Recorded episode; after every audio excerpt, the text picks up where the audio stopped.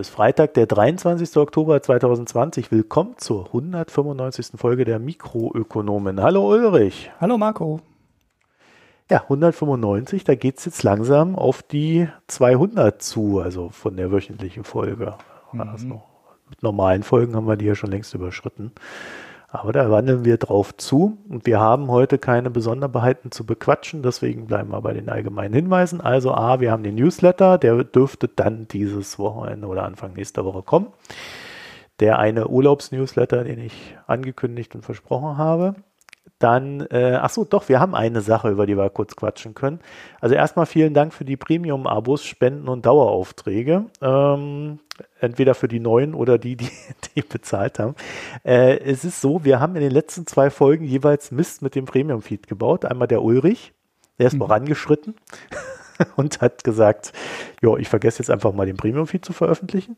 Und äh, beim, äh, bei der letzten Woche habe ich dann gedacht, ich hätte ihn veröffentlicht, habe aber, ich saß in so einem Hotel in Slowenien mit einem sehr wackeligen WLAN und dachte, ich hätte die Datei hochgeladen. Realität war, es war die von der Vorwoche, die da so rumlag. Habe die angeklickt und gesagt, ja, mach mal, veröffentliche und habe dann quasi die von der letzten Woche veröffentlicht. Der Ulrich hat das dann netterweise korrigiert für mich, aber nicht bei jedem lädt der Podcatcher nach. Deswegen, wenn ihr da eine alte Folge drin ha liegen haben solltet, die 194 heißt, aber 193 ist, dann äh, solltet ihr da vielleicht nochmal eine neue anfordern mhm. oder kurz auf den allgemeinen Feed switchen. Ich habe ja. übrigens den Titel der Folge dex, äh, extra nochmal angepasst. Also ich habe da noch so ein Updated in Klammern hintergeschrieben. Dann könnt ihr euch sicher sein, dass ihr die Folge habt, also wo Artikel, Beschreibung und Datei, also Audiodatei zusammenpassen. Mhm. Ja, ich hoffe, wir haben das jetzt einmal gelernt, wie das funktioniert mit dem Premium-Abos dem Premium-Feed und den ganzen Kram. Die, die, Fehlermeldung bei deiner Version war auch nicht wirklich hilfreich, ne? weil das hat sich wirklich von Podcatcher zu Podcatcher massiv unterschieden, weil es gab welche, wo die Folge von dir, obwohl die ja eine neue Beschreibung hatte und alles, überhaupt nicht angezeigt wurde. Offensichtlich zum Beispiel in Apple Podcasts, also in dem Apple Podcast Player der dann einfach meinte, das ist ja die gleiche Datei und da zeige ich jetzt nichts Neues an. Der scheint die einfach weggefiltert zu haben. Und andere ja, Leute haben die neue Beschreibung bekommen, aber halt mit der alten Audiodatei, also quasi dann zweimal die alte Audiodatei, so wie ich es auch erwartet hätte. Also. Deshalb habe ich den Fehler ja. auch nicht sofort gefunden. Das ist ein bisschen sonderbar, wie, also jeder handhabt das anders. Aber wahrscheinlich gehen die auch einfach davon aus, dass nicht alle so schluffig sind wie wir und niemand Fehler macht. Mhm. Das ist wahrscheinlich einfach die Aussage. Tut halt euren Job richtig. Naja, äh, dafür jedenfalls Entschuldigung. Wir gucken mal, dass wir das besser machen. Ich werde jedenfalls in nächster Zeit nicht mehr in wackeligen Hotel-WLANs meine Zeit verbringen. Und äh, ansonsten noch der Hinweis auf unsere E-Mail-Adresse mh.mikroökonomen.de. Da könnt ihr uns alle möglichen Dinge hinschicken, Kommentare und so weiter. Aber auch Lob und Hinweise und wir kümmern uns dann da gegebenenfalls drum. Zum Beispiel haben wir gerade eben eine Mail bekommen, da hat uns jemand gefragt, was wir denn von Familienunternehmen erhalten und äh, weil die so hochgehalten werden in Deutschland, aber ob das denn wirklich real ist. Ehrlich gesagt, muss ich auch erstmal drüber nachdenken. Also die Antwort kommt dann vielleicht in den nächsten Folgen. Ansonsten Twitter, Facebook und Reddit, da findet ihr uns als Mikroökonomen immer jeweils mit OE. Ja, also falls ihr da Bedarf habt. Und wir sprechen heute nicht über, naja, nichts. Also wir haben nichts Explizites, über das wir nicht sprechen. Von daher gehen wir dann gleich in die, ja, in das erste Thema rein. Ulrich, Kartellklage gegen Google. Schon wieder? Oder? genau, schon wieder. Ja, ist ja interessant. Von den Großen kommt ja irgendwie keiner ohne Kartellklagen im Moment durch das normale Geschäftsleben. Und ja, EU gegen Google war ja schon ein paar Mal. Und äh, jetzt haben wir neu USA gegen Google. Das, das Ganze ist deswegen ganz interessant, weil es ein bisschen einen neuen Spin hat und sich die USA oder die Kläger besser gesagt ähm, auf einen kleinen Punkt eigentlich nur einschießen, den die EU mit Google so ähnlich auch schon mal verhandelt hat. Das heißt, es geht in diesem Fall, also die Kläger sind, ich glaube, elf ähm, Bundesstaaten. Kalifornien als Sitz von Google ist äh, überraschenderweise nicht dabei. Und natürlich das Department of Justice, also Federal ähm, der gesamten USA, verklagen dann halt Google. Jetzt ähm, im Kerngeschäft, das ist das Interessante, das ist die Suchmaschinenvermarktung, also der Anzeigenverkauf auf der Suchmaschine der ja das Kerngeschäft von Google ist, also der Bereich von Google ist, äh, mit dem die am meisten Geld verdienen. Und ziemlich viele der weiteren Geschäftsbereiche von Google äh, kreisen ja nur um dieses Geschäft drumherum. Also es gab immer ähm, bei, bei dem ganzen Mobilmarkt und der ganzen Idee hinter Android eigentlich immer so den strategischen Ansatz, dass Google das eigene Handy-Betriebssystem nur deswegen macht, um unabhängig von Apple zu sein in diesem Markt. Wenn das heißt, Google wollte den Markt nicht Apple überlassen und sagen, macht ihr mal und ähm, dann schieben wir euch einen Haufen Geld rüber dafür, dass ihr Google als Standard-Suchmaschine einsetzt, sondern Google wollte einen Teil des Marktes selber im Griff haben, damit sie im Notfall auch ohne einen Vertrag mit Apple weiterleben können. Und das ist ja bei vielen anderen Bereichen ähnlich. Ne? Also vieles der Dienste von Google, also, also Google Maps, ist ja nie gemacht worden, damit äh, ja der der Nutzer jetzt äh, toll navigieren kann durch Deutschland, sondern an Google Maps hängen natürlich auch weiterhin Anzeigegeschäfte. Ne? Zeigt mir das Restaurant in der Nähe an und so weiter, äh, das Geschäft in der Nähe an. Das ist ja im Endeffekt auch alles Anzeigenvermarktung, die ähnlich funktioniert wie, wie die Suche in der eigentlichen Kern-Google-Suchmaschine.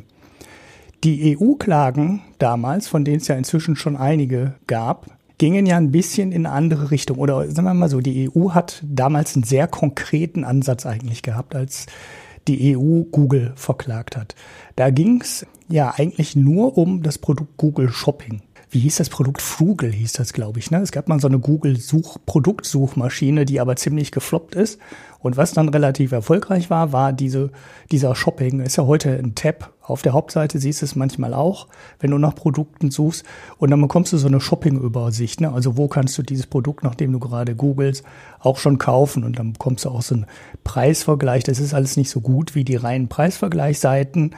Aber man weiß ja, wenn du ein Monopol hast oder ein Fastmonopol hast, reicht auch so ein ähm, gut enough Produkt, um richtig Umsatz damit zu generieren. Du musst nicht das beste Produkt haben, sondern eins, was so ja relativ häufig bestimmt Nutzen hat. Nicht optimal, aber ähm, du hast es halt direkt auf der Suchergebnisseite und damit ja machst du den Umsatz und kriegst halt den den Klick auf die Seite, für den der Betreiber dann halt auch dann Geld bezahlen muss. Also das Schreiben ist relativ lang. Ne? Es ist eine Anklageschrift. Das sind 40, 50 Seiten. Ich habe es jetzt nicht mehr so genau im Kopf, allerdings mit zweizeiligen Zeilenabstand.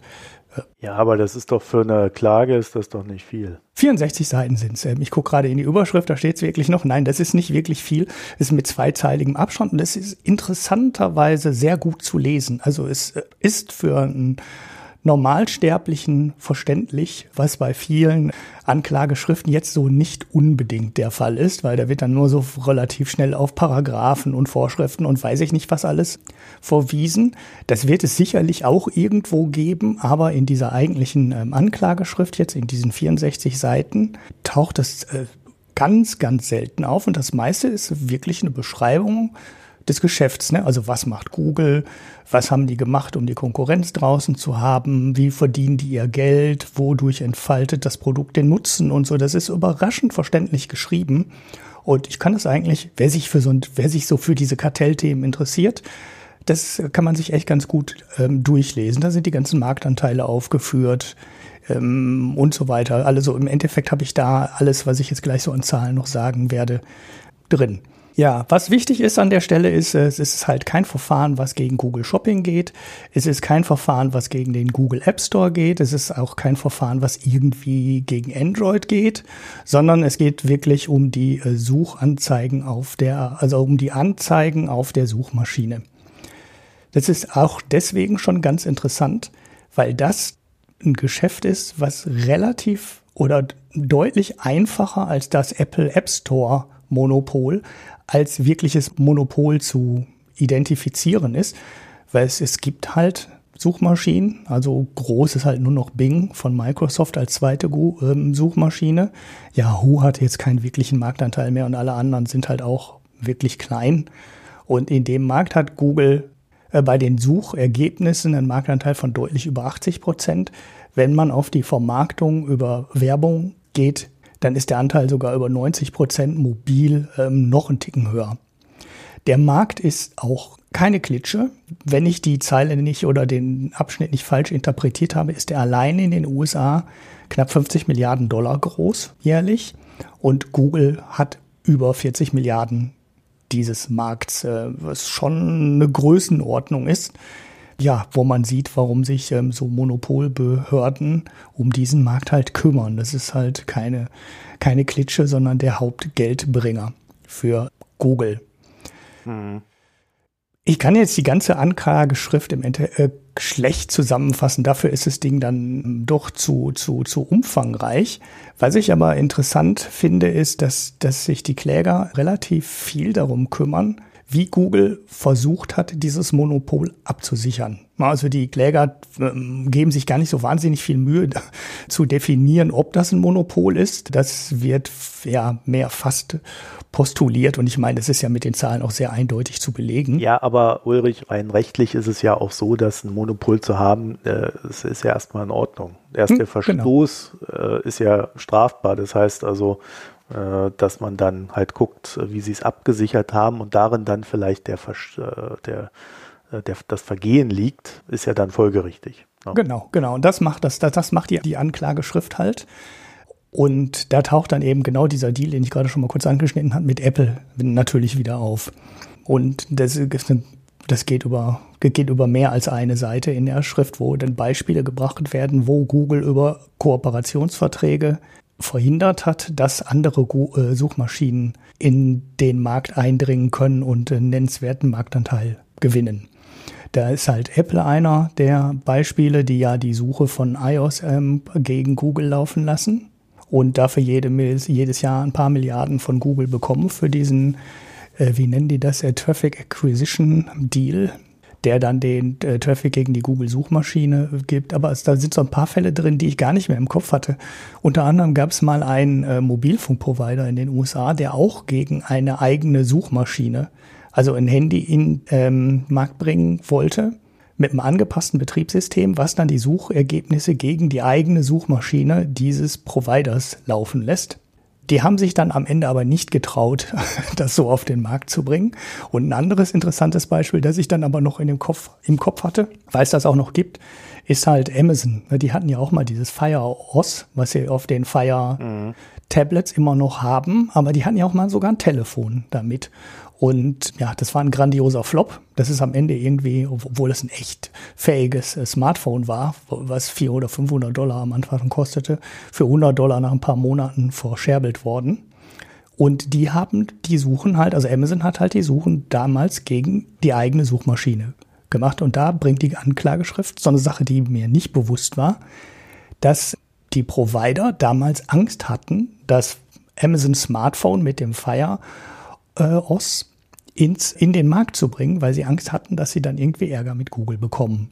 Das hatte ich so, das hatte ich so auch überhaupt nicht mehr im Kopf. Ist auch, wird, wird auch interessant zu sein, ob das die Kläger an der Stelle wirklich belegen können, dass, dass da Google aktiv Aber wieso Einfluss. sollte denn, wieso sollten die denn dann Ärger mit Google kriegen? Ja, deshalb habe ich mich an der Stelle auch gefragt. Ja, also, die, also grundsätzlich ist dieses äh, Fire OS in so einer Grauzone. Ne? Also das ist ja ein geforktes Android. Also die haben sich ein Android einfach genau. genommen ähm, und haben dann Teile dieses Betriebssystems ersetzt. Ne? Also das ist im Endeffekt das, was. Was ja ähm, auch geht, weil Android ist ja Open Source, ne? Genau, das geht. Eingeschränkt aber. Das wird in der Anklageschrift ja. auch ähm, sehr gut beschrieben. Also es war früher, und das war ja aus, war so 2015, ne? das müsste so fünf Jahre ungefähr her sein, noch einfach möglich, dann hat Google aber zunehmend äh, die eigenen Dienste und, und die Verdrahtung im Betriebssystem in diese Google Play Services ausgelagert. Das heißt, das Android unten drunter, also das eigentliche Betriebssystem unten drunter und die ganze Integration des Play Stores und der Suche äh, des Chrome Browsers äh, wurde in diese Google Play Services ausgelagert. Das hatte für Google den großen äh, Vorteil, dass dieser Teil unabhängig vom Betriebssystem zu aktualisieren war. Das heißt, Google konnte neue Sachen auf die Telefone bringen, ohne dass die Mobilfunkprovider das Android für das Handy nochmal ähm, neu herstellen musste. Das war sehr hilfreich für Google, führte dann aber auch dazu, dass das Android unten drunter, was Open Source war, immer unwichtiger wurde und die Google Play Services, die nämlich nicht Open Source sind, immer wichtiger wurden. Und das Forking, was, N, äh, was Amazon damals gemacht hat mit dem Firehouse, war damals noch technisch relativ einfach. Heute muss Huawei im Endeffekt genau das Gleiche machen, um sich von der Google-Abhängigkeit zu lösen. Heute ist es aber, weil unfassbar viele von den Diensten, die früher im Betriebssystem hängen, jetzt in diesen Google Play Services hängen, deutlich schwieriger, die beiden Sachen zu trennen und du musst riesige Teile neu programmieren oder alternativ programmieren. Und ja, Huawei ist ein Riesenladen, die werden das leisten können dem bleibt ja auch gar nichts anderes übrig, sonst können sie keine mhm. Telefone mehr verkaufen. Aber du und ich wohl eher nicht. Äh, nein, auch ich würde auch mal sagen, ähm, Amazon würde das heute auch nicht nochmal versuchen wollen. Und deshalb gibt es ja im Endeffekt auch kaum noch so geforkte Android-Versionen. Ne? Also das war ja eine Zeit lang, war das eine richtig große Nummer, aber es wird halt technisch immer, immer aufwendiger und Huawei macht es wahrscheinlich auch nur, äh, weil China das gerne möchte, äh, dass sie unabhängig werden und auch einfach zu zeigen, dass wir das können und im Zweifelsfalle äh, machen wir halt was ohne Android oder können das dann halt auch. Also äh, hat sich Google da tatsächlich zumindest mal abgesichert und es äh, der Konkurrenz schwerer gemacht, in den Markt reinzukommen. Ich meine, wir haben ja diese Situation, dass wir bei den mobilen, bei den mobilen Betriebssystemen eigentlich nur noch äh, Android haben und Apple. Mhm, genau. Also iOS. Mhm. Ja. Ja, und die anderen sind halt alles, äh, alles extrem kleine Nischen. Ne? Also das sieht ja, in, in China weiß ich jetzt auch gar nicht mehr, wie sich der Marktanteil da mal entwickelt hat. In China war, gab es ja schon mal einen spürbaren Teil der Smartphones, die mit so geforkten Android-Versionen verkauft wurden. Ähm, aber darauf hat Google halt auch so reagiert, wie ich es gerade schon beschrieben habe. Ne? Die haben es halt immer schwieriger gemacht, mit dem Android noch was Sinnvolles machen zu können und äh, das dann in die Google Play Services verlagert. Ja, das wird auf jeden Fall alles in dem äh, in der Anklageschrift ziemlich gut erläutert. Im Endeffekt erinnert das relativ genau an die Klage, die die EU schon mal gemacht, also so genau dann auch nicht, aber es ist im Endeffekt die äh, Klage, das war so eine Nachfolgeklage hinter diesem Google Shopping Verfahren von der EU gegen Google, wo sie dann auf die ähm, AdSense-Bedingungen äh, verwiesen haben. Und du hast es ja gerade schon genannt, es reicht nicht nur ein Monopol zu haben, sondern äh, man muss auch aktiv was machen, um ein Monopol abzusichern. Und man muss dieses im besten Fall, ne, also im schlechtesten Falle aus Sicht des Wettbewerbs gesprochen, auch dafür sorgen, dass man dieses Monopol ausnutzt. Ne? Also man muss es nicht nur verteidigen mit, mit äh, ja, dunkelgrau Methoden, ne, wie Leuten einen Haufen Geld dafür zu geben, dass sie nicht zum anderen, Pro, nicht zum anderen Suchmaschinenprovider laufen, aber man kann das ja auch an der anderen Stelle noch machen, weil es gehört ja nicht nur jemand dazu, der den Traffic in Google rein, äh, in die Google-Suchmaschine reinbringt, sondern es gehören natürlich auch noch Anzeigetreibende dazu, die die Anzeigen dann auf die Google-Suchergebnisse buchen. Und die sind ähnlich. Also da gibt's auch, da gibt's sehr viele Punkte zu in der Anklageschrift. Und ja, da gibt's so Exklusivitätsklauseln, dass du, wenn du mit Google arbeitest, du nur die maximalen Rabatte bekommst, wenn du dich exklusiv an Google bindest. Und das sind Geschichten, die Monopolbehörden sehr ungern hören. Ne? Also das ist im Endeffekt das nur, worauf die warten, wenn du so sehr Exklusivitätsklauseln machst oder du gibst spezielle Rabatte, wenn du äh, mindestens ähm, x Prozent deines Umsatzes mit dir äh, betreibst. Also es war immer so ein Klassiker, war mal in dem Intel äh, gegen AMD-Fall. Da war das dann auch so, dass der Intel halt so Mengenrabatte gegeben hat bis zum bestimmten Marktanteil oder die dann nur nach Menge gestaffelt waren. Aber wenn du dann so ganz wenig AMD-Chips eingesetzt hast, ne? also sagen wir mal so, du hattest 90% Intel und 10% AMD, dann gab es auf einmal extra Rabatte, wenn du auf AMD verzichtet hast. Ne, die kamen noch mal, die kamen noch mal so oben drauf. Und dann hatte keiner der großen Hersteller Lust, ja, so zehn Laptop-Reihen mit Intel-CPUs zu produzieren und zwei mit AMD. Das machte einfach keinen Sinn, weil wenn du die zwei Reihen AMD-CPUs aus dem Programm genommen hast, äh, hast du bei Intel so hohe Rabatte bekommen, dass sich das für die restlichen 90 Prozent einfach zigfach lohnte, Und das sind dann genau die Klauseln oder so, so ähnliche Geschichten äh, suchen Kartellbehörden immer gerne und wenn sie die finden, sagen sie halt, naja, du hattest nicht nur ein Monopol und du hattest, hast das nicht nur abgesichert, sondern du hast das auch noch ausgenutzt, um die Konkurrenz aktiv draußen zu halten. Mhm. Und ja, da gibt's halt auch eine, äh, gibt's halt auch ein paar Ansätze dazu, wie das mit den Anzeigetreibenden gemacht wurde. Und naja, aber die haben ja jetzt echt lange gebraucht, ehe sie sich da mal bewegt haben. Ne? Also die Vorwürfe gibt es schon recht lange. Äh, die Diskussion darüber, dass man mal was tun muss, gibt es auch schon recht lange. Und dass man jetzt irgendwie im Jahr 2020 sich da mal bewegt in den USA. Halleluja. Ja, ist schon interessant. Ne? Die EU-Klage ist von 2016 und die wurde 2019 entschieden. Da musste Google 1,5 Milliarden Strafe zahlen. Also das, da sieht man mal, wie weit die USA jetzt hinterher ähm, ja. hegen können. Die haben natürlich ein Interesse daran, äh, dass sie das so spät wie möglich machen. Also weil du immer gerade gesagt hast, hier, äh, da warten die Kartellbehörden nur drauf. Also die scheinbar ja nicht, sonst hätten sie ja schon länger was getan. Ja gut, ähm, hast du, ja, da hast du recht. ja, es, sondern äh, es ist halt so, dass das ist ja durchaus gewünscht in den USA, dass Google diese Monopole aufbaut, weil aus diesem Monopol heraus können sie ja in der global, äh, in der ja, globalisierten Welt andere Märkte auch erobern. Und wenn man dann, wenn diese Märkte mal alle erobert sind und wir alle Google nutzen und Amazon und Facebook und Twitter und was weiß ich, was da noch alles, äh, äh, ja, und unsere deutsche Polizei noch Palantir und, ne? Also wenn das alles mal, wenn das alles mal dann von den Amis abgedeckt ist, dann ist es natürlich auch viel leichter, da ein Kartellverfahren zu machen und zu sagen, du böses, böses Google. Mhm. Ja, dann zahlen die halt mal ein paar Milliarden, ähm, ja, Facebook, äh, dem die Zerschlagung da droht, äh, vernetzt noch schnell die Messenger, damit das auch möglichst nicht möglich wird, das zu schlagen. Und dann stehen dann alle da und sagen, ach, wir können ja auch nichts tun, aber ihr müsst euch dem jetzt halt beugen. Mhm.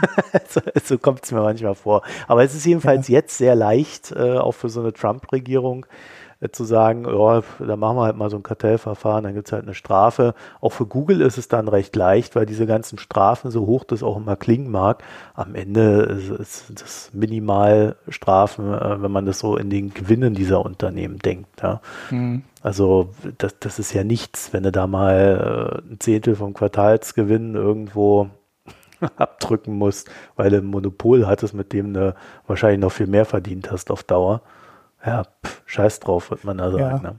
Ja, grundsätzliches Problem bei den Kartellstrafen, dass die äh, Strafen zwar bei so hochprofitablen äh, Firmen auf dem Papier hoch aussehen, aber im Endeffekt hat es ja, äh, guck dir Microsoft an, guck dir die Google-Klagen an und so, das hat ja keinen wirklich gestoppt, sondern ja, es gab dann immer ein Urteil und dann vielleicht nochmal ein Urteil und zwei Jahre später wieder ein Urteil und dann hat es dann immer ein halbes Quartal an Gewinn gekostet und das war's dann irgendwie. Also richtig doll ist das auch nicht.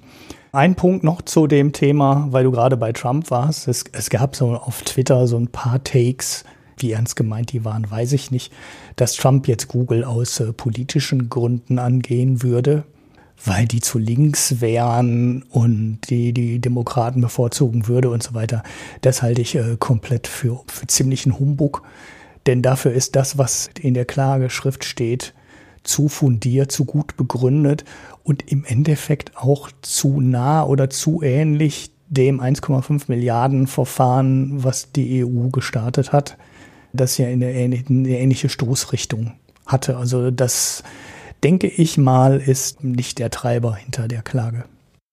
Ja, es, es könnte natürlich auch im Vorfeld der Wahlen sein, dass äh, so eine Trump-Regierung zeigen will, ja, also wir können auch das, was die Demokraten da androhen und äh, ähnliches. Also äh, da gibt es sicherlich viel zu spekulieren, aber ich glaube, äh, es ist ja schon berechtigt, dass da was gemacht wird. Also es, es wäre vielleicht eher schlimm, wenn auch weiterhin nichts passieren würde. Ja. Naja, äh, kommen wir zu unserem nächsten Thema, der IWF und das liebe Geld. Äh, ich, das ist jetzt nicht, äh, nicht viel. Ich wollte nur auf eine Sache mal hinweisen, weil ich habe nämlich äh, in der letzten Zeit sehr viel darüber gelesen, was für eine große Kehrtwende der IWF und die Weltbank hingelegt hätten. Mhm. Ja, also äh, beide haben verlauten lassen, dass es jetzt doch an der Zeit wäre, dass Regierungen Geld ausgeben mögen, um die Wirtschaft, Wirtschaft zu stützen. beide Institutionen äh, sind eigentlich dafür bekannt, eher so bisher der Austerität gefrönt zu haben. Gab jetzt auch wieder so eine aktuelle Zahl, dass der IWF äh, in 80 Prozent der Fällen auch jetzt momentan gerade den Staaten empfiehlt, doch hier und da zu sparen. Bei der Weltbank äh, regiert ja mittlerweile Carmen Reinhardt als äh, Chefökonomin und auch sie ist ja als Austeritätsanhängerin bekannt, die Sparen in der Vergangenheit immer sehr geil fand. Beim IWF Kristallina Kristallina Georgieva, die in meiner Wahrnehmung aber bisher nicht als Hardlinerin in Sachen Sparen bezüglich Staaten aufgefallen ist. Ja, also auch sie hat jetzt wieder verkündet, oder auch sie hat jetzt verkündet für den IWF, dass das große Geldausgeben angebracht sei. Ja, wir sprechen da jetzt aber nicht darüber, weil wir das toll finden oder dagegen sind, sondern wie gesagt, weil mich die Aufregung darüber so ein bisschen wundert oder diese, dieses, ach, das ist jetzt so was ganz Neues, weil in meiner Wahrnehmung haben wir ja schon am Anfang äh, der Corona-Pandemie hier in diesem Podcast festgestellt, dass ja Corona an sich erstmal nur ein, ein Einzelereignis ist. Ja? Das ist ein Virus, das zur Pandemie ausgewachsen ist und äh, das stellt uns vor verschiedene Herausforderungen.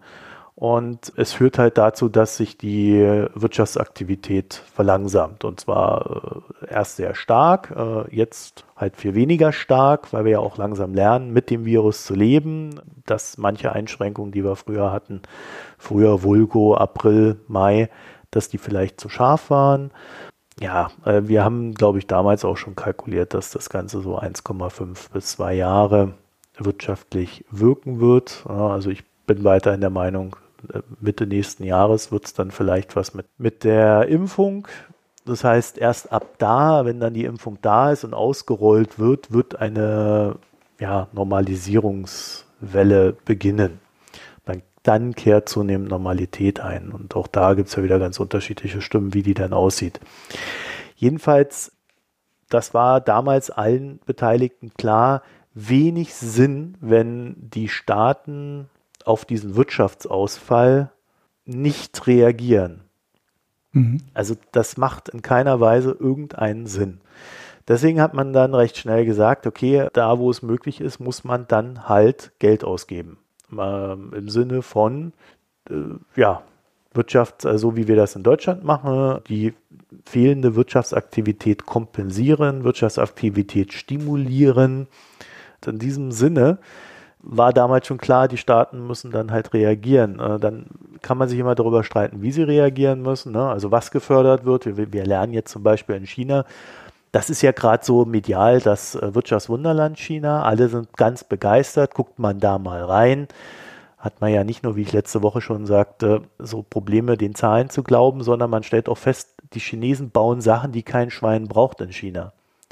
Ja, da werden Eisenbahnlinien gebaut, die braucht es nicht. Kohlekraftwerke. Aber sie werden halt gebaut, Favorit. damit die Leute. Genau. Bitte? Kohlekraftwerke, mein Favorit. Ja, Kohlekraftwerke werden gebaut. Äh, da kann man ja noch sagen, vielleicht produzieren die Energie, auch wenn es die falsche Form der Energie ist im Sinne ja, die sind 50 Prozent ausgelastet. Die existieren und die bauen trotzdem weitere dazu. Ja, ne? Und Straßen werden gebaut, Brücken werden gebaut. Niemand braucht den Scheiß. Aber es wird halt hingebaut, es wird die Umwelt geschädigt und äh, am Ende wird das Zeugs dann rumstehen und verfallen, wie halt viele Gebäude in China dann verfallen. Also ich äh, würde sagen, wenn man von einer Qualität des Wachstums sprechen möchte, dann ist es an der Stelle nicht gegeben. Und da ist dann auch die Frage, wie nachhaltig äh, diese Wirtschaftsstimulierung dann sein wird. Aber das sei mal dahingestellt. Also Fakt ist, man muss was tun, damit irgendwie kompensiert wird und der und die Menschen nicht äh, allzu sehr leiden. Und das war damals allen klar der Unterschied zwischen Corona und der Finanzkrise ist, dass die Finanzkrise halt, naja, eine andere Situation war, auf die man anders reagieren musste. Die Staaten haben damals die Verluste übernommen der Banken. Und äh, dadurch ist äh, die Verschuldung extrem nach oben geschossen. Und äh, niemand wusste, wie viel die überhaupt zurückbekommen oder ob die nicht noch viel mehr bezahlen müssen, weil die Instrumente, die die damals dann indirekt aufgenommen oder ausgeglichen haben, halt schlichtweg nicht naja, bezifferbar waren bis zum gewissen Zeitpunkt. Und äh, da dann nicht noch viel mehr Geld drauf zu hauen, sondern auch erstmal zu sagen, ja, jetzt müssen wir mal gucken, dass wir hier äh, ein bisschen haushalten, ähm, ist ja nicht ganz verkehrt gewesen. Ja, wenn, wir haben dann dazu so äh, Vorgänge in Europa gehabt mit der Euro-Krise, wo wir ja dann auch gelernt haben, oh, okay, äh, Staaten kommen recht schnell in dem aktuellen Umfeld auch in den Verdacht, nicht mehr zahlungsfähig sein zu können. Und in Europa wurde wenig getan, um das zu entkräften. Ja, also Im Gegenteil, man hat dann an Griechenland dann ein Exempel statuiert. Und äh, dadurch ist dann quasi die Staatspleite zu einer, äh, ja, überhaupt erst zu einer gangbaren, zu einem gangbaren Weg geworden in Europa. Und das musste der Markt ja dann auch erstmal neu verarbeiten. Also es gibt viele Unterschiede zu der Situation, wie wir sie jetzt haben. Und aus diesen Unterschieden entspringt dann halt auch, dass Institutionen wie die Weltbank und der IWF halt auch andere Ratschläge haben. Und bis zum gewissen Grad haben sie sicherlich auch aus 2008 und äh, der Nachfolgezeit gelernt, dass manche Sachen einfach auch zu heftig waren und das Wachstum dann hinten dran äh, geschmälert haben oder verhindert haben, dass die Staaten schneller wieder wachsen können und es den Leuten wieder besser geht. Es ist halt eine recht schwierige, sensible Kiste. Und ja, äh, es war eigentlich aber, und darum soll es jetzt gehen, im März, spätestens April klar, dass auch diese Institutionen wie der IWF und die Weltbank da hinter den Maßnahmen stehen, die getroffen werden. Der Wandel beim IF, IWF, würde ich sagen, der fand sogar schon unter Lagarde statt, also jetzt auch nicht unter der Georgieva, sondern äh, das ist auch ein längerer Prozess gewesen, der auch sehr viel mit Griechenland zu tun hat. Da hat man auch sehr viel gelernt. Also das, was wir jetzt lesen von diesen Institutionen, ist vieles, nur nicht neu. Mhm. Es wird aber halt jetzt nochmal ganz explizit gesagt. Es wird gesagt, gebt lieber jetzt mal Geld aus, um das alles im Griff zu halten. Es geht ja auch nicht nur darum, dass es den Leuten gut geht, sondern es geht ja oftmals auch um soziale Stabilität. Und die Kosten sozialer Instabilität sind im Regelfall viel höher als die Kosten sozialer Stabilität in mhm. diesem Ausgabenfall. Also da sind so einige Sachen drin, die auch wenig Möglichkeiten lassen, äh, anders zu handeln als so, wie wir es jetzt tun. Und es hat natürlich alles so einen, so einen gewissen Trade-off. Ja? Also ein Risiko ist natürlich, wenn jetzt die Zinsen äh, steigen sollten, dann kann es halt sein in der Folge, dass einige Staaten dann nicht mehr zahlungsfähig sind. Also gerade so hoch verschuldete. Wir sehen aber auch an so ähm, Staaten wie Japan, naja, das kann ganz schön lange gehen, so eine Niedrigzinsphase. Und ich glaube, ein großer Punkt, der äh, momentan recht wenig beachtet wird, ist, was wir momentan sehen, ist ein Handeln der Staaten wie auch der Notenbanken. Geldpolitik und Wirtschaftspolitik gehen momentan Hand in Hand und sie gehen in die gleiche Richtung. Mhm. Und das ist erstmal per se positiv. Wir sehen auch, dass sich diese Debatte Richtung EU, dass äh, die EU Kredite ausgeben können muss, dass die EU Kredite ganz ziel- und passgenau an die Staaten geben muss, die sie brauchen, die Unterstützung brauchen, oder dass die EU sogar äh, direkt Wirtschaftsförderung äh, betreiben kann und dafür selber Kredite aufnehmen muss, dass sich das intensiviert. Also wir werden davon viel mehr sehen und es wird halt auch absolut notwendig sein. Und das zählt auch zum Erwachsenwerden eines Wirtschaftsraums. Ja, also bei China gab es jetzt die ersten Anleihen in US-Dollar, die direkt an institutionelle US-Investoren rausgegeben wurden. Das heißt, da öffnen sich auch Märkte und dadurch wird ein Markt, ein Markt, der chinesische Finanzmarkt in dem Fall, ernsthafter. Er wird globaler, er wird äh, konnektiver und das sind Sachen, die dazu führen, dass China dann auch wichtiger wird innerhalb dieser Märkte. Ja, und auch die EU muss, wenn sie global bestehen will, diese ganzen Schritte gehen. Ja, auch wenn äh, da ständig dann äh, das Geplapper aus Deutschland von der Schuldenunion kommt. Das heißt also, Corona sorgt dann jetzt auch dafür, dass viele Sachen, die ähm, ohnehin hätten getan werden müssen, in einer viel schnelleren Abfolge erfolgen. Und das Ganze kombiniert sich dann aber auch mit einer Politik. Da sagt dann der eine, das ist jetzt so eine linke Politik, die ich hier ertragen muss. Ja, pff, weiß ich gar nicht, weil am Ende äh, geht es ja erstmal darum, die Wirtschaft äh, hier am Leben zu erhalten und nicht darum, ja, Sozial, Sozialleistungen zu verteilen. Weil ich glaube, da sind wir noch ganz weit weg mit den aktuellen Maßnahmen. So. Mhm. Das wollte ich mal zur Diskussion und in die Runde geben, weil ich so das Gefühl habe, diese, diese ganzen Diskussionen, die da laufen, die sind zumindest aus meinem Empfinden recht weit von der Realität weg, also von der Realität dessen, was da draußen stattfindet. Und vielleicht zeitlich auch ganz angemessen, weil wir stehen ja jetzt vor der zweiten Welle. Mhm. Die zweite Welle, oder wir sind vielleicht auch schon mittendrin, werden die Staaten ganz anders reagieren als auf die erste Welle. Das sind völlig andere Rahmenbedingungen. Äh, die Todesraten sinken bei Corona, was auch daran liegt, dass, äh, ich habe da letztens einen recht interessanten Artikel gelesen, Wissenschaftler haben das versucht zu verifizieren. Es ist unglaublich schwierig, weil die, das Datenmaterial qualitativ ein ganz anderes ist als das, was wir im März hatten, was auch an mehr Testungen liegt. Aber man sagt, so ungefähr 50 Prozent der gesunkenen Todesrate bei Corona sind darauf zurückzuführen, dass die Ärzte schlichtweg und die, äh, das Personal schlichtweg weiß, besser weiß, wie man damit umgeht. Ja, ja. Ab wann man Steroide geben muss, Entzündungshemmende und so weiter. Ne? Blutverdünner also vor allem auch, ja. Genau, und das sind Sachen, die man hat man jetzt halt gelernt. Da hat man eine Weile gebraucht sofort ne, gibt es eine Verbesserung in der Behandlung. Aber das andere ist, es werden dann halt auch äh, immer mehr junge Leute krank, die sind dann resistenter gegen den ganzen Scheiß, ja, nicht so stark betroffen und so weiter. Also äh, auch deswegen gehen die, gehen die entsprechenden Raten zurück. Heißt aber alles noch nicht, dass wir durch sind. Ne? Mhm.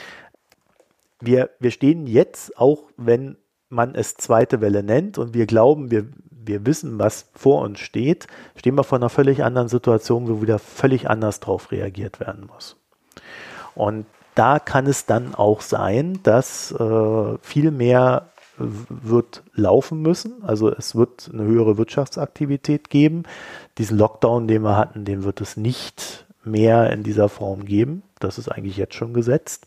Es wird aber halt so Hotspot-mäßige Lockdowns geben und es wird halt Eingeschränkungen geben. Also im Sinne von, ich war jetzt in Slowenien, ja. Slowenien mhm. hat das Problem, also wenn ich das richtig gelesen habe, die haben 20 Krankenhausbetten.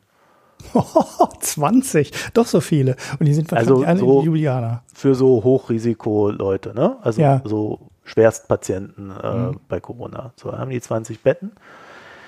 Wie gesagt, unter Vorbehalt, weil die Zahl so niedrig, das kann ich ja fast gar nicht glauben. Aber sowas machen die. Die machen ab 9 Uhr Ausgangssperre. Sie machen die Bars und Lokale dicht, aber du kannst halt hingehen und dir Takeaway holen. Mhm. Ja, du kannst auch einen ganzen Tag durch die Stadt laufen, äh, in Ljubljana, äh, kannst einkaufen. Viele Geschäfte sagen dann halt, ja, ich stelle halt meine Waren zumindest zum Teil mal einfach vors Geschäft. Ist ja besser für alle. Mhm. Ne? Und alles solche Sachen. Also es, es gibt jetzt so veränderte Verhaltensweisen. Ich, ich erinnere mich noch hier in Köln, gibt es hier um die Ecke so ein Café bei mir. Der, der hat dann, als der erste Lockdown war, hat er dann angefangen, täglich irgendwie so Takeaway zu machen und dafür extra Gerichte rausgeholt. Irgendwann habe ich dann angerufen und gesagt, ja, ich würde gern bestellen. Und dann, nee, das mache ich nicht mehr. Mhm. so, so, so, so richtig angewidert davon, dass er mal was anderes machen musste, als äh, das, was er sonst gerne tut. Da scheint mir noch so oftmals die Flexibilität zu fehlen in der Sache. Ne? Mhm. Äh, wir diskutieren dann halt über die Heizpilze, statt dass wir einfach diese äh, etwas moderneren Heizlampen dann hinstellen, die recht passgenau einen Bereich ausstrahlen.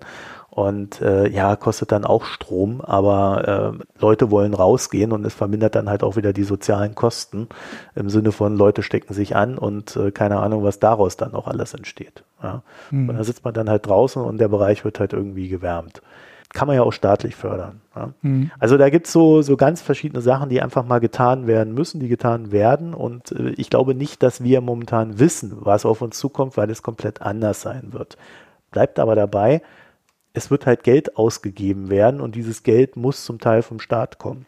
Und eigentlich mhm. ist das allen klar, weil selbst wenn ähm, wir davon ausgehen, dass Corona in einem Jahr äh, mehr oder weniger Geschichte ist, weil wir die Impfung haben. Es wird eine Transformations, es wird Transformationen geben und die müssen halt finanziert werden und da kann man dann halt auch den Unternehmern helfen. Und dafür ist dann der Staat da.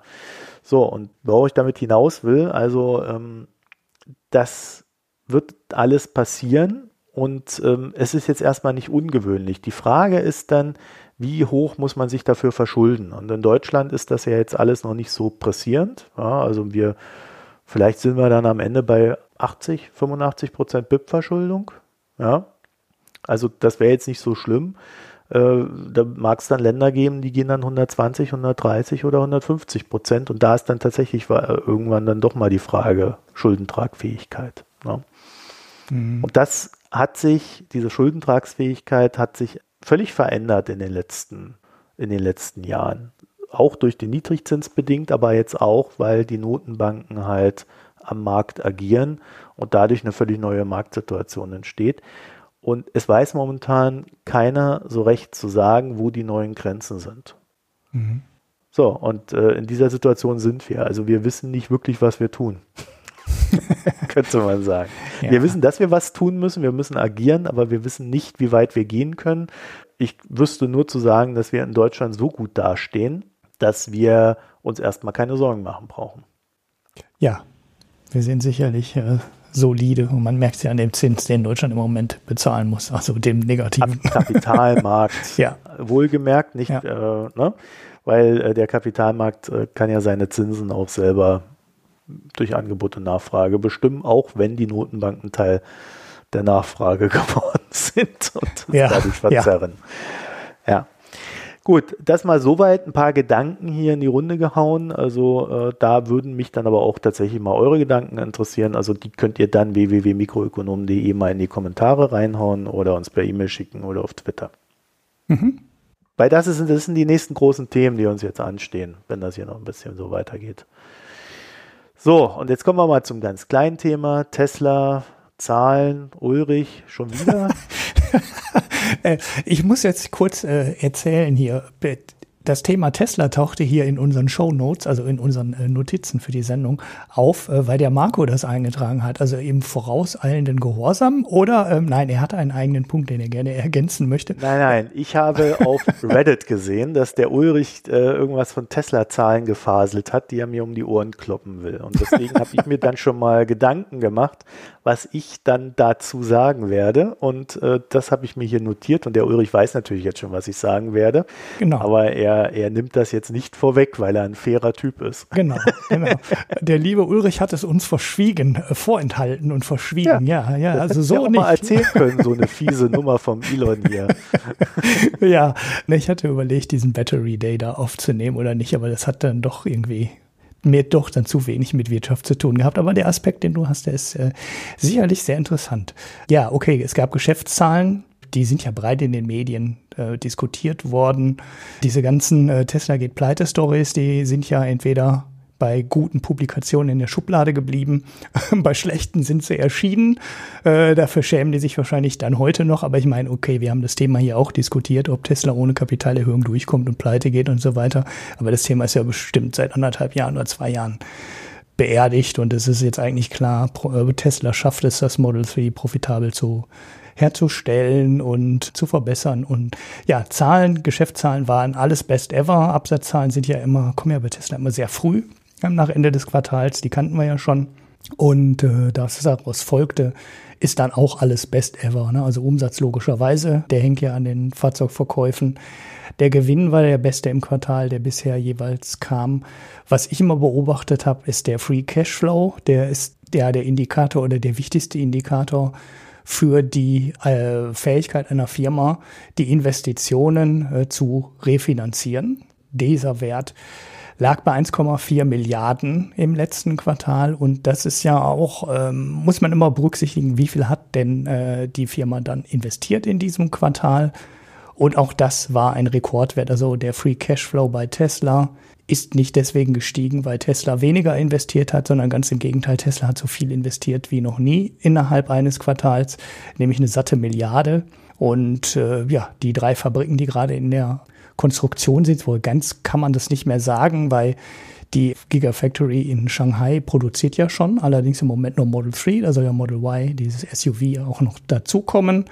Ähm, Grünheide bei Berlin wird angeblich sogar vor dem Plan Rekordgeschwindigkeit weitergebaut und die nächste Fabrik entsteht ja in Texas, wo dann der Cybertruck und ich weiß gar nicht, was sonst noch produziert werden soll. Das heißt, die äh, Tesla hat gerade noch eine, einen großen zweiten Bauabschnitt in China zu finanzieren und zwei komplett neue Fabriken. Ja, deshalb sind die Investitionen so auch so hoch. Aber wie gesagt, eine Milliarde Investitionen, 2,4 Milliarden Roh-Cashflow, dann bleiben immer noch 1,4 Milliarden Cashflow, sind dann noch übrig geblieben als äh, Free Cashflow. Ja, das äh, eine Zahl, die ich immer beobachtet habe. Ja, Marge so hoch wie nie zuvor. Ich habe ja eine Zeit lang immer auf die Verteilung von Model S und X und den neuen Modellen äh, geschaut weil ja drohte, dass das Model 3, ähm, oder was heißt drohte, am Anfang war das Model 3 halt in der Marge viel, viel schlechter als die beiden alten Modelle, also Model S und Model X. Das ist inzwischen aber nicht mehr so. Das heißt, die Rohmarge oder die Gross Margin, wie das im Amerikanischen so schön heißt, liegt jetzt bei 27,7 Prozent. Und das ist fast so das Niveau, was Tesla im Peak hatte, bevor die das Model 3 in Produktion genommen haben. Also wo Model X und S als einziges quasi in Stückzahlen vom Band gelaufen sind und die beiden Modelle schon vier, fünf Jahre in der Produktion waren. Und im Endeffekt hat Tesla diese Werte wieder, äh, wieder erreicht. Ja, sonst kann man eigentlich zu den Zahlen gar nicht mehr so wahnsinnig viel sagen. Es war natürlich wieder diese CO2-Benefits entscheidender Teil ja, der, der äh, äh, Gewinn- und Verlustrechnung. 397 Millionen Dollar ist in Tesla darüber zugeflossen, dass sie CO2-Zertifikate überhaben, weil ihre Autos ja als CO2-frei gelten, während jeder Verbrenner halt ähm, CO2-Gutschriften braucht. Und wenn du halt große Autos verkaufst, in den USA zum Beispiel, dann kannst du diese CO2-Benefits dann traden gegen einen Hersteller, der davon noch weitere braucht. In, den, in der EU läuft es ein bisschen anders. Da musst du das über den Flottenverbrauch machen, aber da kannst du dann zusammen mit anderen Firmen melden. Da hat Tesla ja einen Deal abgeschlossen mit Fiat Chrysler und auch daraus fließt Tesla dann Geld zu. Das heißt, ich sehe an der Stelle ehrlich gesagt nicht, äh, warum das äh, Nachteil sein sollte. Es ist klar, der, der Reingewinn von Tesla 331 Millionen Dollar ähm, ist niedriger als das, was über diese Regulatory Credits eingenommen werden, diese 397 Millionen, die ich genannt habe. Da aber überall das Rahmenwerk im Endeffekt steht und ich keine Länder sehe, die jetzt kurzfristig dazu übergehen sollten, dieses System abzulösen und äh, äh ich sehe auch nicht, dass es im großen Stil andere Autohersteller gibt, die diese Credits in Zukunft nicht mehr benötigen sollten, weil sie selber genügend äh, Elektroautos herstellen wird das ein Einnahmefaktor für Tesla bleiben und es wird ein Ausgabefaktor bleiben beim Großteil der Konkurrenz, die diese Credits nämlich halt bezahlen muss und einkaufen muss, während Tesla die über hat. Deshalb sehe ich da nicht den Kritikpunkt, sondern ich sehe eigentlich, äh, ja, für das Geschäftsmodell von Tesla würde ich das eher sogar positiv interpretieren, weil die sind in dem Bereich, der wächst und indem man ähm, keine Strafen zahlen muss, sondern im Endeffekt sogar noch Geld dafür bekommt, dass man in dem Elektro Markt äh, aktiv ist und nicht in dem Verbrennermarkt aktiv ist. Ja gut, aber das ist ja klar, ne? Also äh, äh, ja, ja, aber das, die, die, diesen Kritikpunkt hörst du immer mehr. Ne? Tesla verdient oder, oder immer noch häufig. Tesla verdient kein Geld äh, mit dem Verkauf von Autos, sondern nur mit den Regulatory Credits. Stimmt ja auch. Ne? Reingewinn 331 Millionen, Regulatory Credits 397 ja, Millionen. Ne? Aber, ja, aber die, die wollen ja wachsen und alles Geld, was sie kriegen, egal woher es kommt, äh, hilft ihnen dabei, dieses Wachstum zu finanzieren. Ja, ja das ja, heißt. Äh, größeren, größeres Stück vom Kuchen, vom Marktkuchen am Ende. Ja. Haben wir ja mal bei Amazon gelernt, oder? Genau, die müssen ja gar nicht so wahnsinnig viel Geld verdienen. Das habe ich ja bei Tesla auch immer so viel auf den Cashflow ge geschaut, auf den Free Cashflow. Das war für mich immer die interessante Zahl für das Wachstum. Schafft es Tesla, die Investitionen aus dem freien Cashflow zu refinanzieren? Und äh, da ist die Entscheidung aber irgendwann mal vor sechs oder acht Quartalen gefallen. Und da war für mich dann klar, das klappt, außer es ändert sich natürlich im Markt irgendwas massiv, ne? wie keiner will mehr Teslas kaufen oder sowas. Das hätte ja auch passieren können. Das wird ja bei manchen Vielleicht auch. passiert das noch. Äh, passieren kann das immer. Ne? Es, muss ja nur irgendjemand mal entscheiden, äh, wir streichen die staatlichen Förderungen. In den USA ist ja der Federal Tax Credit schon weg. Der ist ja in den USA gestaffelt. Oder, oder nein, sagen wir mal so, der ist nicht gestaffelt, sondern der ist begrenzt auf eine Anzahl von Autos, die ein Hersteller produziert. Mhm. Die, du, ich glaube, für die ersten 100.000 hast du diese äh, 7.500 Dollar bekommen, dann wurde ähm, reduziert auf die Hälfte und bei Tesla kriegst du jetzt in den USA, ich bin mir jetzt nicht hundertprozentig sicher, aber ich glaube gar keine mehr von diesen Credits. Und äh, jeder Neuankömmling, der in den Markt neu reinkommt, der kriegt diese Credits dann wieder, ne? nach genau den gleichen Regeln, die damals für Tesla auch galten. Das betrifft unter anderem da Lucid, dieses äh, Startup, wo auch einer von den BMW-Managern, glaube ich, drin ist, bin mir nicht ganz sicher, äh, die jetzt so einen Konkurrenten fürs Model S vorgestellt haben und dann haben die gesagt, so hier ist unsere neue ähm, schnelle Limousine und ne, alles, alles geil, kommt jetzt auf den Markt. Und die dürfen halt noch diese 7500 Dollar abziehen vom Kaufpreis. Und dann hat Elon direkt gesagt, okay, wir machen jetzt mal das Model S wieder ein bisschen billiger, damit das Model S dann wieder billiger ist als der Lucid Air. Also so kleine Spielchen dann am Rande. Aber das, das könnte natürlich theoretisch drohen. Ne? Also es könnte ja hier in Deutschland dann auch Ende 2021 äh, der Absatz von Elektroautos einbrechen, weil dann halt die 6000 Euro zusammengestrichen werden, die Förderung, die es jetzt gerade vom Staat gibt. Also drohen kann sowas immer in der Politik. Aber grundsätzlich würde ich davon ausgehen, dass Tesla auch in der Lage ist, äh, selbst wenn die Einnahmen aus der Förderung oder aus diesen Credits schrumpfen sollte, selbst wenn die staatliche Unterstützung zurückgehen sollte, dass Tesla es trotzdem schafft, seine Autos loszuwerden. Denn in den USA haben sie es ja auch geschafft. Das Model 3 verkauft sich jetzt ohne diese 7500 Dollar Förderung immer noch. Und bisher ist kein ja, Absatzeinbruch für Tesla irgendwo zu sehen. Also, dass sie dann jetzt zu viel Fabriken bauen und die nicht mehr ausgelastet bekommen. Tesla wird die Autos immer noch los. Ist im Geschäftsbericht übrigens auch immer eine Zahl, wie viele Tage Produktion hat Tesla gerade auf Halde. Ich glaube, da wären alle anderen Automobilhersteller total neidisch drauf. Das sind bei Tesla nämlich nur 14 Tage. Ein Punkt äh, hätte ich noch, wenn, wenn man äh, einen Tropfen Wasser noch in den Wein gießen möchte, dieses ganze Solar- und Energiespeichergeschäft ist weiterhin in den roten Zahlen. Nicht viel, aber es ist in den roten Zahlen wenn man, das wird nicht einzeln ausgewiesen, aber man kann es ja aus den Geschäftsbereichen zurückrechnen. Äh, also ich glaube so Pi mal Daumen 50 Millionen Miese dürfte das produziert haben. Ansonsten hat Tesla den Pfad für Wachstum gelegt mit den neuen Fabriken und da weisen sie im Geschäftsbericht auch nochmal darauf hin, auch mit der Akkuproduktion, was ich hier als Thema nie reingenommen habe, was wir gerade schon mal kurz angeschnitten haben. Das war jetzt auch eher so aus technischer Sicht interessant da fand ich den Take, den manche Medien da drauf hatten, auch ein bisschen falsch, weil Tesla da im Endeffekt gezeigt hat, wie sich die Akkuproduktion in den nächsten drei, vier Jahren weiterentwickeln wird. Also größere Zellen, andere Rohstoffe, andere Produktionsweisen wo keiner dieser Schritte die totale Revolution war, wo du jetzt gesagt hast, boah, die haben jetzt hier einen Zauberhut gezogen und da kommt jetzt ein neuer Akkutyp raus und alles wird gut. Nein, es waren so eine, so eine Aneinanderreihung von kleinen Verbesserungen, die manchmal 6%, manchmal 10%, manchmal 14% Verbesserungen gebracht haben. Aber wenn du das alles zusammen addierst, ist der Plan halt jetzt wieder weiter vorgezeichnet. Wir kriegen in den nächsten drei, vier Jahren nochmal 50% Preissenkung wir bekommen mehr Kapazität. Was Tesla total wichtig war, war, dass die Investitionen für eine Akkufabrik massiv zurückgehen. Also da ist nach Planung von Tesla sogar 69 Prozent Rückgang drin. Und dass äh, Tesla jetzt nicht mehr Gigafactories bauen will, sondern demnächst Terra-Factories. Das fand ich auch noch ein ganz schönes Goodie dann aus der ähm, Präsentation. Ja, Aber du hast noch was anderes gefunden, ne?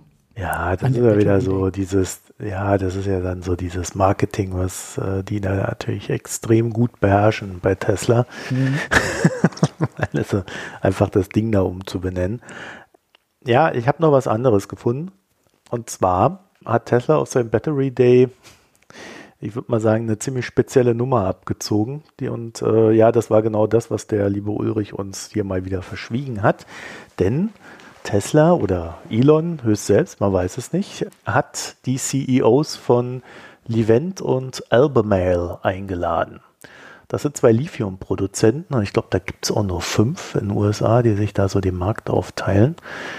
Und diese, dieser Battery Day, der war wohl so strukturiert, dass man sich dann in so einen Model 3 reingesetzt hat und dann hat man auf dem Bildschirm äh, die Präsentation von Elon, der da ganz vorne stand, irgendwie verfolgen können. Die durften dann immer hupen. Als genau, Applaus. Äh, Sehr peinlich. Ja, naja, äh, spätestens seit diesem komischen äh, Survival-Auto da wissen wir ja, dass ihm keine Peinlichkeit zu viel ist. Jedenfalls haben die dann da halt so gesessen auf dem Bildschirm und auf dem Bildschirm die Präsentation und das Gequatsche da verfolgt und da hat Elon ihn mehr oder weniger direkt mitgeteilt, dass Tesla künftig Lithium, Lithium fördern möchte. Und zwar mhm. hätte man da 10.000 Acker in Nevada gekauft und das will man jetzt tun, weil ist ja irgendwie alles solarmarschig da bei den anderen. Mhm. so.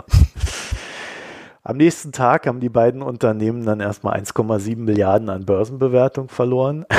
das war oh. schon war dann schon äh, tatsächlich eine, ein, eine sehr wirksame Präsentation. Es ist nicht übermittelt, was die beiden Herren sich da gedacht haben in dem Moment.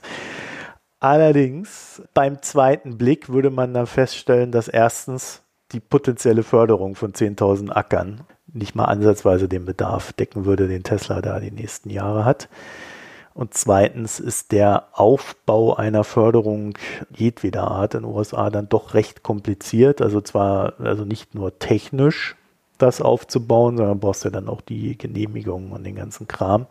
Und das Ganze gilt dann deswegen mehr so als Stunt in Richtung Drohgebärde gegenüber den Lithiumproduzenten doch etwas mehr in die Zukunft zu investieren, die Produktion hochzufahren und so weiter und so fort. Die Hersteller selber wiederum haben so das kleine Problem, dass der Lithiumpreis fällt. Mhm. Der Preis ist von 20.000 je Dollar in 2018 auf derweil 9.000 Dollar je Tonne gefallen.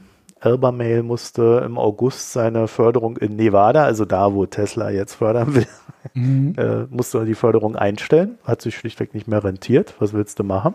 Mhm spannend an der ganzen Geschichte ist, dass wenn Tesla seine Planung wirklich einhält, sich die Förderung in den USA verachtfachen muss. Oh. Allein für Tesla.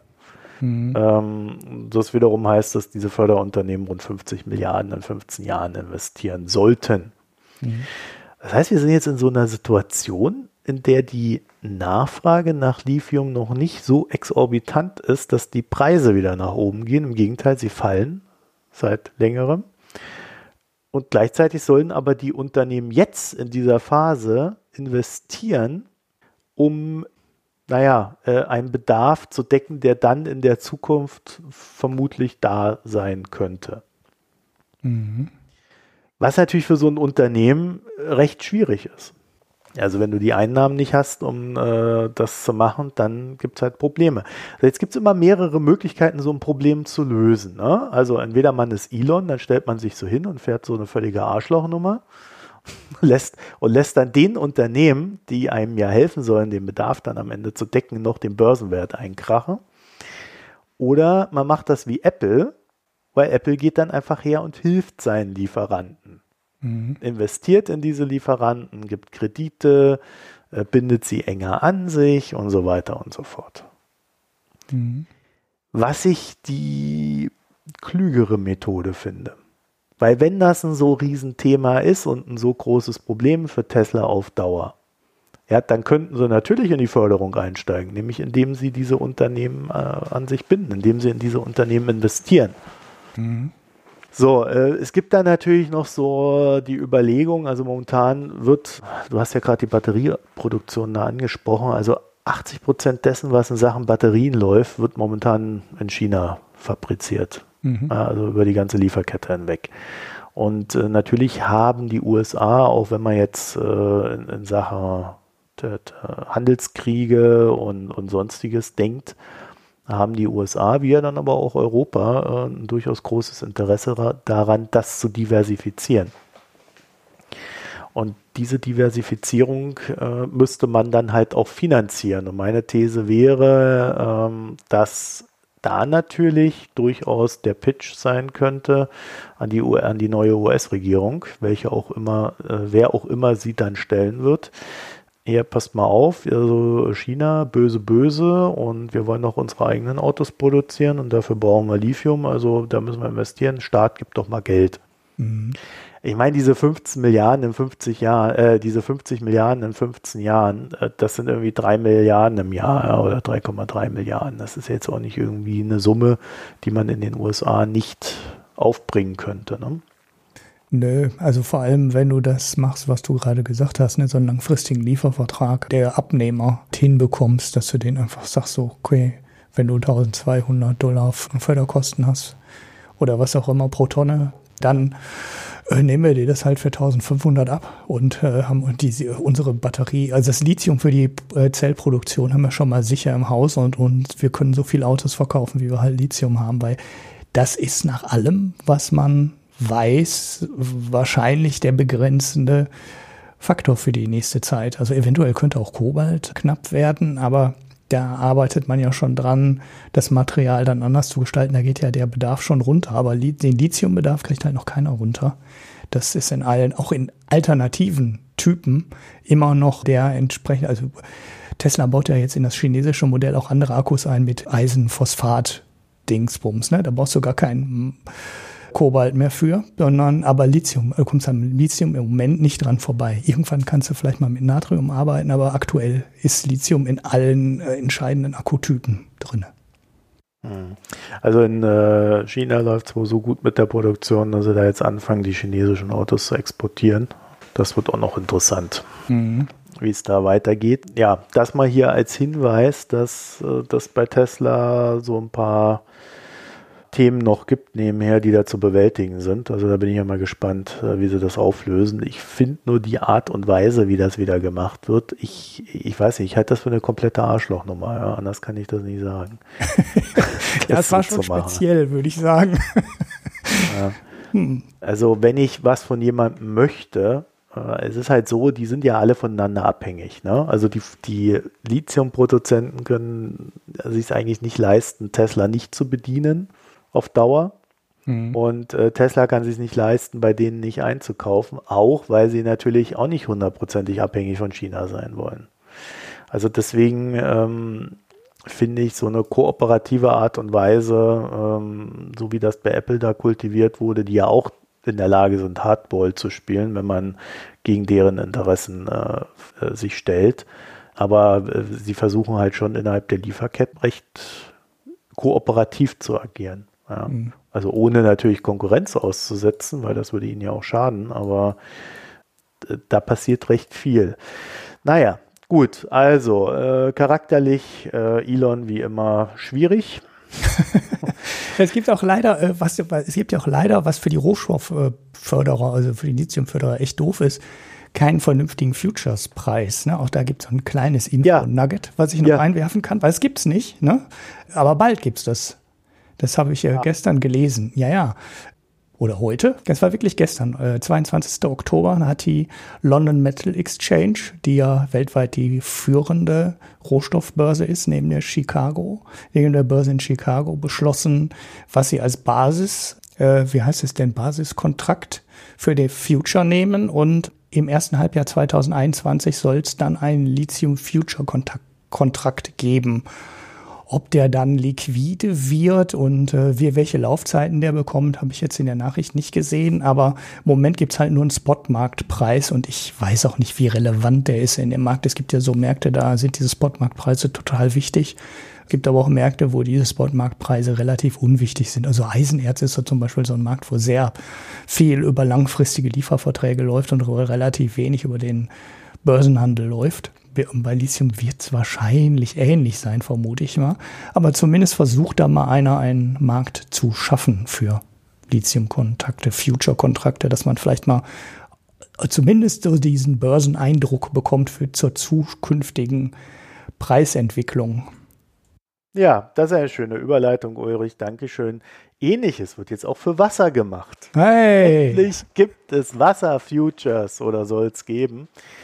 Die größte Terminbörse der Welt, die CME und die Technologiebörse Nasdaq haben einen Future auf Wasser angekündigt. Im vierten Quartal soll der erscheinen, das müsste ja dann demnächst sein.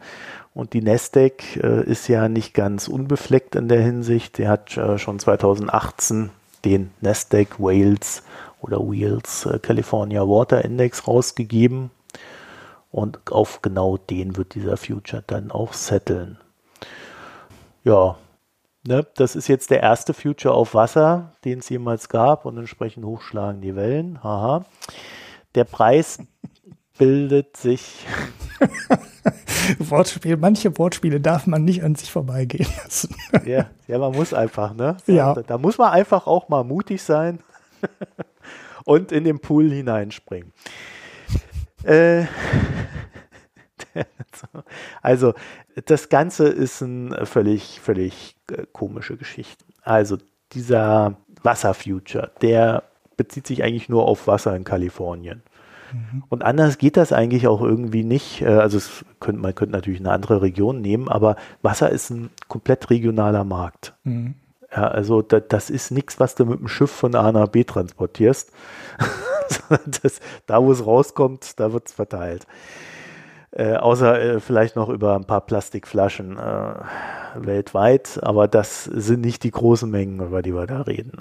Also es geht hier irgendwie um Kalifornien und das Wasser in Kalifornien. Also das ist ja so ein Landstrich, der Dürren kennt und irgendwie ist so ein bisschen die Idee, also das, da ist das mit dem Wasser ganz besonders pressierend und wenn da ein Preis gebildet wird, ja, also alle anderen Preise, wo dann weniger Dürre herrscht, die müssten ja dann drunter sein. Irgendwie so scheint mir diese Idee.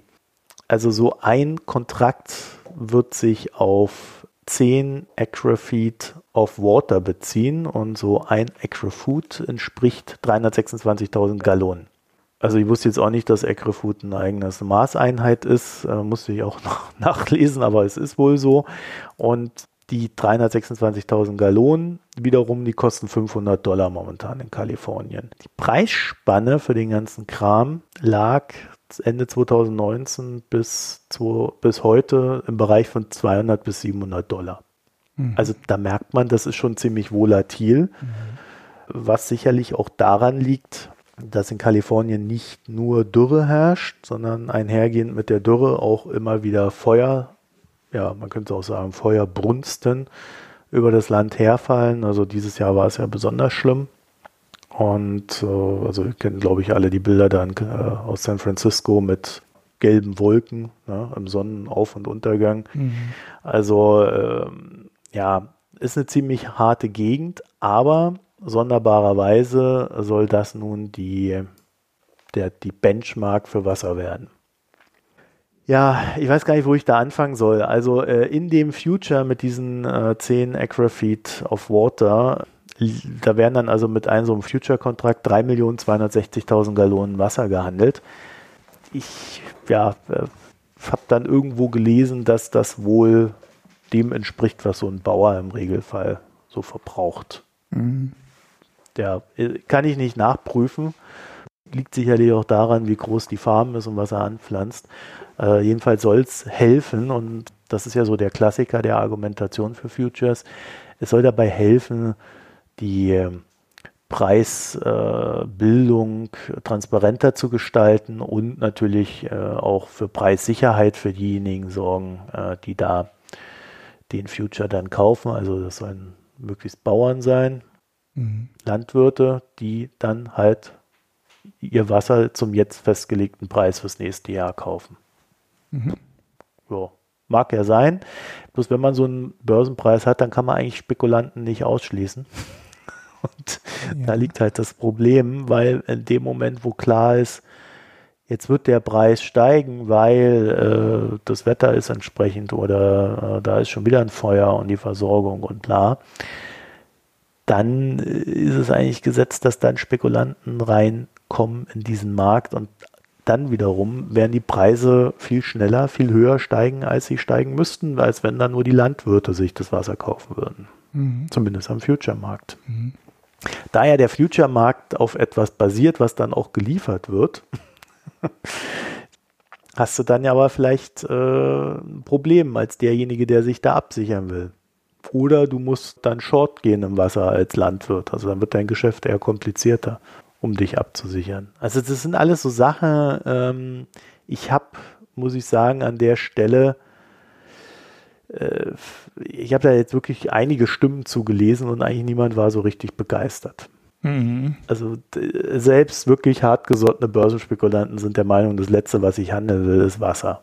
Das ist etwas, also das sollte aus dem, aus dem Börsenhandel fernbleiben. Mhm. Weil das ist äh, so, so, so dermaßen essentiell. Das hilft niemandem weiter, wenn wir da Spekulationsblasen erzeugen. Ja, ja. Hm, würde mich ja mal interessieren, wer der Interessent für diese Futures sein sollte. Also du hast gerade gesagt, das wäre der typische Wasserverbrauch eines Bauerns, aber dann nicht für eine Saison, sondern das muss ja viel weniger sein, weil wenn es 500 Dollar kostete, dann würde ja jeder Bauer sein Wasser, äh, sein Land äh, künstlich bewässern. Also ja, es wären ja dann schon mal 5000, ne? Und dann kannst du, also momentan, äh, und dann ist natürlich die nächste Frage, wenn, also wenn du diese Preisspanne siehst, 200 bis 700 Dollar, äh, dann möchte der Landwirt natürlich bei 200 kaufen und nicht bei 700. Ne? Ja, ja, gut, aber auch selbst wenn das Wasser, wenn das ein Wasserbedarf wäre für, äh, dann wären 700 Dollar immer noch lächerlich. Also das würde ja nur reinschlagen, wenn das dann der Wasserbedarf pro Tag wäre oder sowas, dann wäre es für die doch relativ groß. Ja, wie gesagt, es sind hm. ja 7000, weil ja 10, ein Future sind ja für 10 äh, Acrofeet. Ja, okay na, dann sind es 7000 und dann kannst du natürlich überlegen, 5000 oder 7000, das sind dann halt 2000 Dollar, das macht schon was aus. Mhm. Aber klar, ja, also äh, da muss die Farm eigentlich schon viel größer sein. Ähm, und der, der muss schon Avocados anpflanzen oder sowas. Ne? Ja, ja, genau. Ja, also da, deswegen macht es natürlich Sinn, das in Kalifornien zu machen. Erstens ist es halt äh, eine Region, wo das Wasser knapp ist. Zweitens eine Region, wo der Wasserverbrauch durch die Landwirtschaft durchaus signifikant ist. Allein wenn man an den Wein da denkt, äh, die werden ja auch alle fast alle künstlich bewässert. Also nicht so, nicht, glaube ich, nicht so krass wie in Chile, wo ja alles künstlich bewässert wird. Aber, ja, äh, aber, äh, also Wein wird dort künstlich bewässert äh, und auch viel höher bewässert, als es eigentlich sein müsste, weil, also nochmal, ich habe da mal einen Artikel in, in, in Kalifornien gelesen. Die meisten Weinbauern in Kalifornien bewässern ihren Wein sofort. Uh, anstatt dass sie da ihn weniger wässern und uh, dann dafür sorgen, dass die Wurzeln länger werden. Also ich krieg's jetzt auch nicht mehr hundertprozentig mhm. zusammen. Ja, aber er wird dann halt so bewässert, dass du schnellstmöglichsten Ertrag hast, anstatt uh, ihn so zu bewässern, dass die Wurzeln richtig tief und weit nach unten gehen und dann dort noch Wasser absaugen können und du dann viel, viel weniger wässern musst auf lange Sicht. Mhm. Und das machen die da halt nicht. Ja. So, und dadurch hast du einen höheren Verbrauch bei als Wasserverbrauch bei Wein, als es nötig wäre. Auf der anderen Seite sinkt ja der Grundwasserspiegel auch ständig ab, weswegen es dann vielleicht rein einnahmentechnisch ohnehin die beste Strategie ist. Mhm. Also würden das private Verbraucher an ihrer Wasserrechnung merken oder geht es da wirklich, also gibt es da ein variables Pricing dann dafür? Ich weiß nicht, wie das in den USA geregelt ist. Kalifornien ist ja auch so ein halb sozialistischer Staat aus Sicht von Donald Trump, wo sehr viel, sehr verbraucherfreundlich geregelt ist. Weißt du das, ob der Wasserpreis da variabel ist oder ob das, ja, ja. Äh, der wird wahrscheinlich also, fix sein, ja, so wie hier in Deutschland auch, ne? Also ich gehe mal davon aus, dass er fix ist, aber dass er jährlich in Schwankungen unterliegt. Ja. Und dann hast du natürlich dieses Problem, äh, Endverbraucher ist nochmal was anderes als äh, Industrieverbraucher. Ja, ne? genau. Also äh, die haben dann andere Verträge. Dieser Preisindex da, den die Nasdaq da hat, der gibt ja schon mal einen Hinweis darauf, dass es unterjährig Schwankungen gibt, was dann sicherlich auch mit der Verbrauchs, also mit dem Verbrauch zu tun hat und der, der Zuführfähigkeit. Aber äh, das weiß ich nicht genau. Also vielleicht, wir haben ja ein paar Hörer in Kalifornien, soweit ich weiß, vielleicht könnt ihr uns das mal mitteilen. Mhm. Vielleicht wisst ihr das, wie das bei den äh, Landwirten geregelt ist. Also ich denke mir eigentlich, äh, so ein Landwirt hat ohnehin einen Vertrag, der zumindest mal jährlich gilt. Mhm. Ja, und dann wird halt im äh, mit Rückblick auf die letzten paar Jahre äh, auch der Vertrag für das nächste Jahr festgelegt oder zumindest der Preis innerhalb des Vertrages angepasst. Mhm. Weil sonst kann ja kein Wasserunternehmen da überleben. Nee, nee, irgendwie. Ja, wird interessant zu schauen, wie sich das dann. Aber ich weiß nicht, was der Future bringen soll. Also du hast natürlich recht. Also das ist ein Riesenwassermarkt Kalifornien, aber wer bitte soll denn da handeln? Äh, Elon Musk? Ja, der braucht Weil, auch viel Wasser, ne? Für seine Lackieranlagen ja, haben wir gelernt genau. in den letzten Tagen, ja. Ja, also der wäre ja so ein Klassiker, aber ähm, also für den würde ich jetzt auch kein Future bauen. Ne?